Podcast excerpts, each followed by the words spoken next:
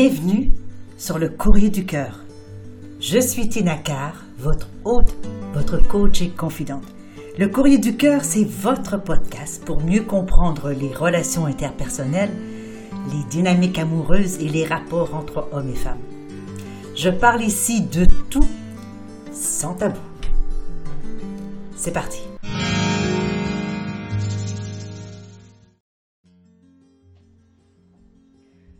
Je reçois aujourd'hui une lettre qui provient de Suzy.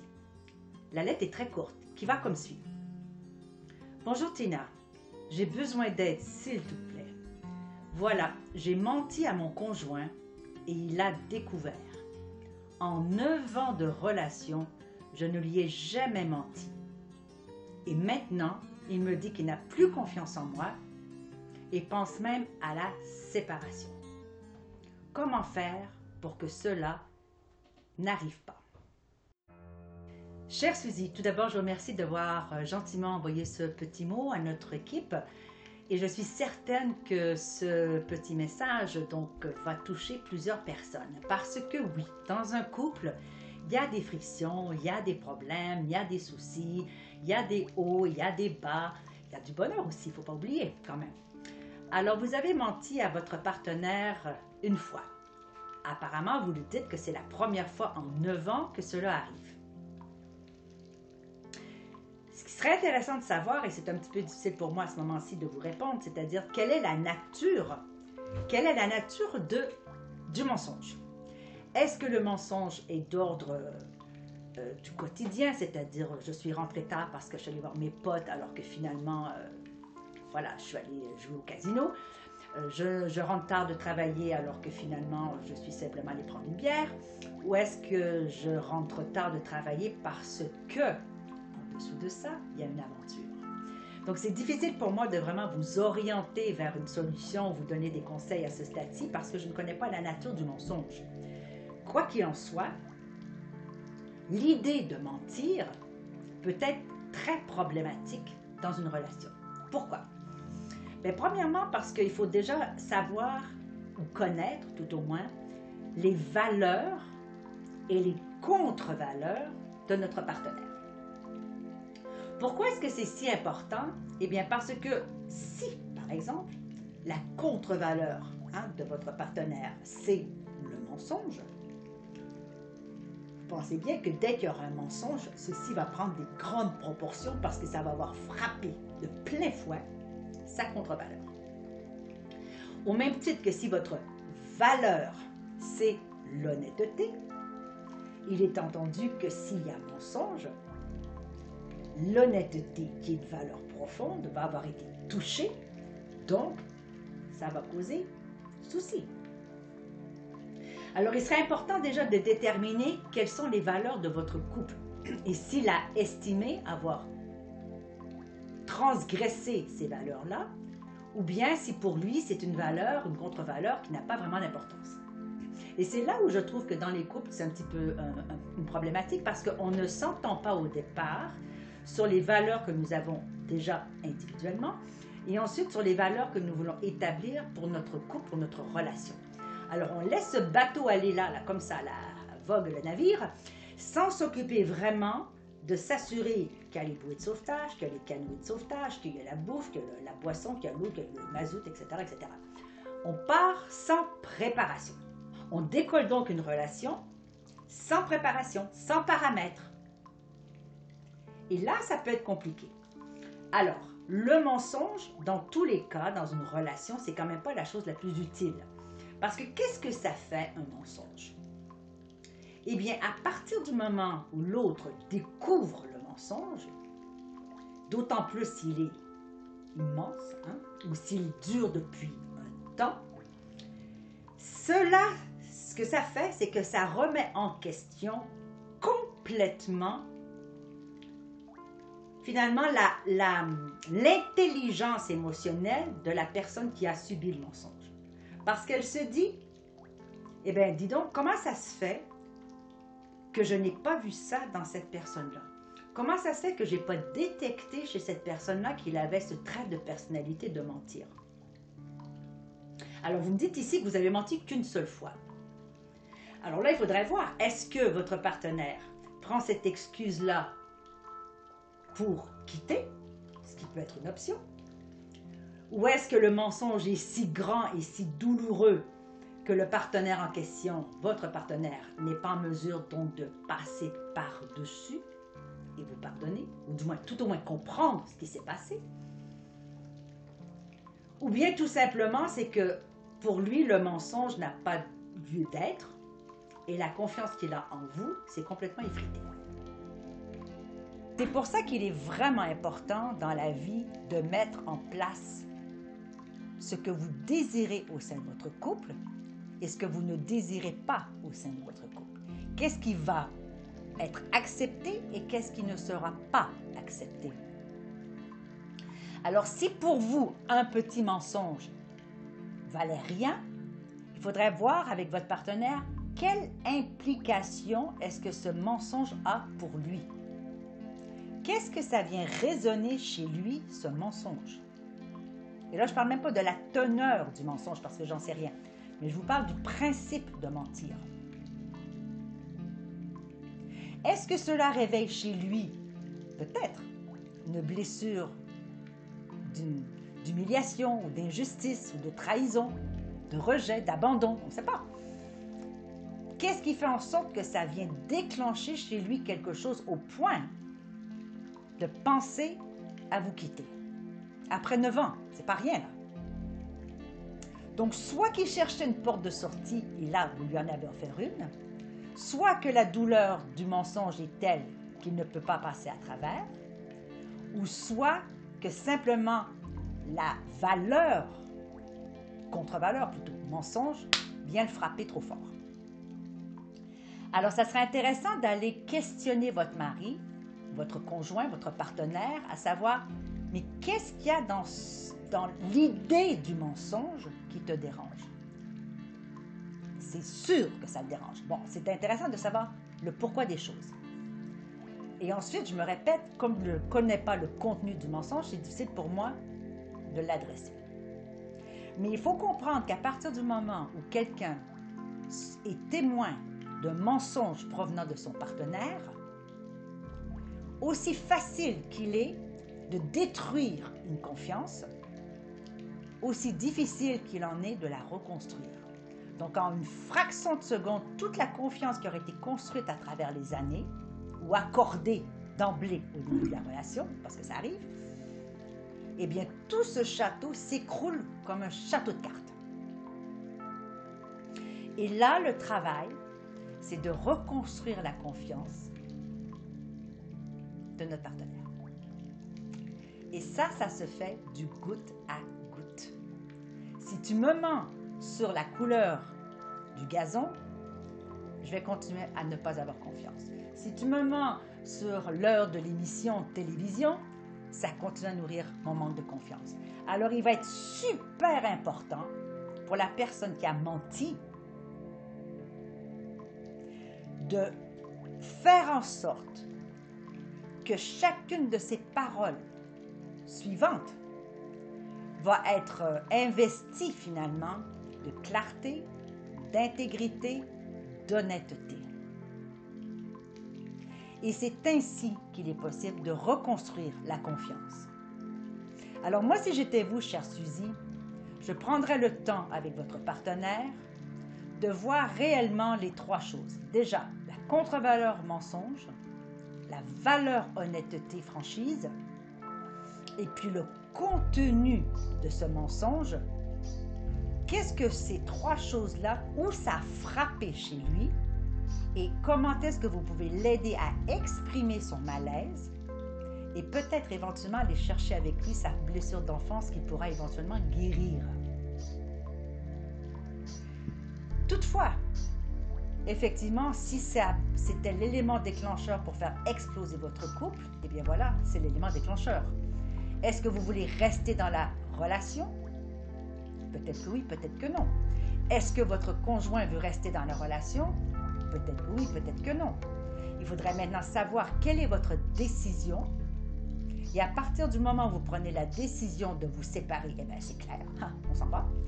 Mais si vous prenez la décision de rester ensemble, bien, le travail de remise en confiance va être un travail de longue durée, du goutte à goutte, avec persistance et discipline. Et puis le choix d'investir dans votre couple, parce qu'il y a eu mensonge, parce qu'il y a eu trahison, eh bien, il va falloir vous mettre tout votre petit change, si je peux dire, pour pouvoir adoucir finalement les doutes, adoucir les questionnements et surtout enlever l'insécurité qui a été causée